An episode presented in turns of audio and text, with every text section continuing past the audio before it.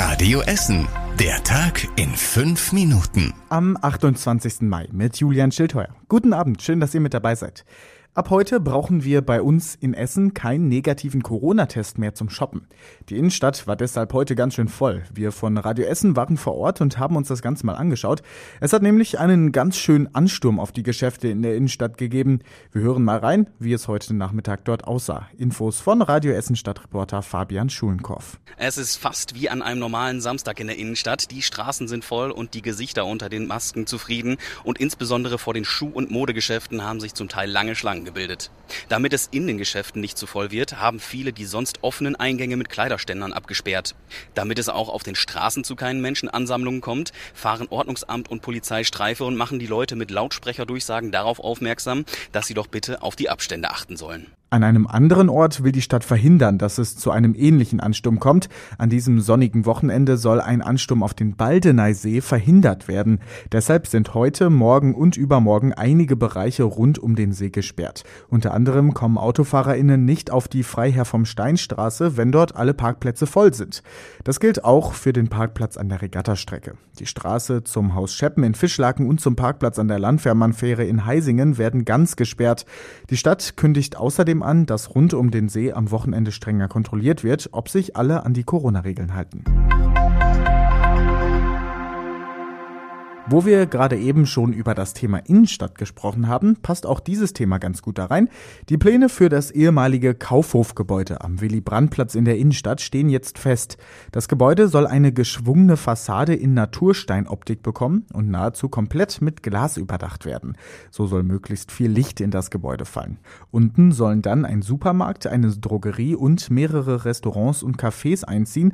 Oben entstehen Büros. Bis es soweit ist, dauert es aber noch etwas. Gerade wird das komplette Gebäude noch entkernt und dann umgebaut. Mitte 2023 sollen die ersten Restaurants und Cafés einziehen. Wie das Gebäude dann aussehen soll, könnt ihr euch anschauen und zwar online auf radioessen.de. Wer am Wochenende über die A40 fahren möchte, der muss seinen Weg ein bisschen umplanen, denn die A40 ist auf Höhe Mülheim wieder über das gesamte Wochenende dicht. In Höhe Mülheim wird weiter der Einbau von zwei Ersatzbrücken vorbereitet. Die Sperrung startet heute Abend um 20 Uhr und geht bis zum frühen Montagmorgen. Mitte August wird die A40 dann nochmal gesperrt. Dann werden die beiden Brücken endgültig eingesetzt. Die bisherigen Brücken sind bei einem Tanklasterbrand im September so stark beschädigt worden, dass sie abgerissen werden mussten. In und um Katernberg kann es am Wochenende zu Problemen bei der Ruhrbahn kommen. In der Hanielstraße ist ein Wasserrohr geplatzt. Die Ruhrbahn kann deshalb nur ab und bis zum Abzweig Katernberg fahren. Außerdem gab es dort heute eine Sperrung. Ein Fahrzeug ist in die Oberleitung der Ruhrbahn gefahren. Die Straße Schonnebeckhöfe war zwischenzeitlich komplett gesperrt. Auch hier gab es Verspätungen und Ausfälle. Die nördliche Innenstadt wird an diesem Wochenende deutlich bunter. Dann werden zwischen dem Kopstadtplatz und dem Weberplatz insgesamt 60 Blumenkübel aufgehängt.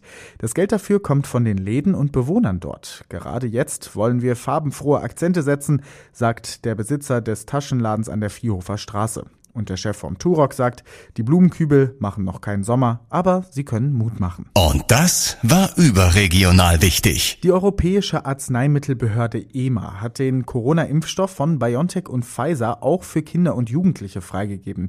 Die Voraussetzung ist, dass die Kinder und Jugendliche mindestens zwölf Jahre alt sind. Es ist die erste Empfehlung für einen Corona-Impfstoff für Kinder unter 16 Jahren.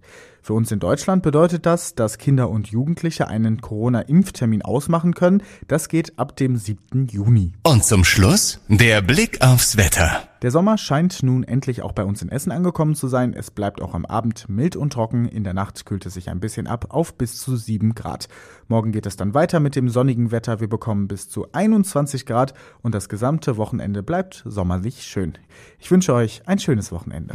Das war der Tag in 5 Minuten. Diesen und alle weiteren Radio Essen Podcasts findet ihr auf radioessen.de und überall da, wo es Podcasts gibt.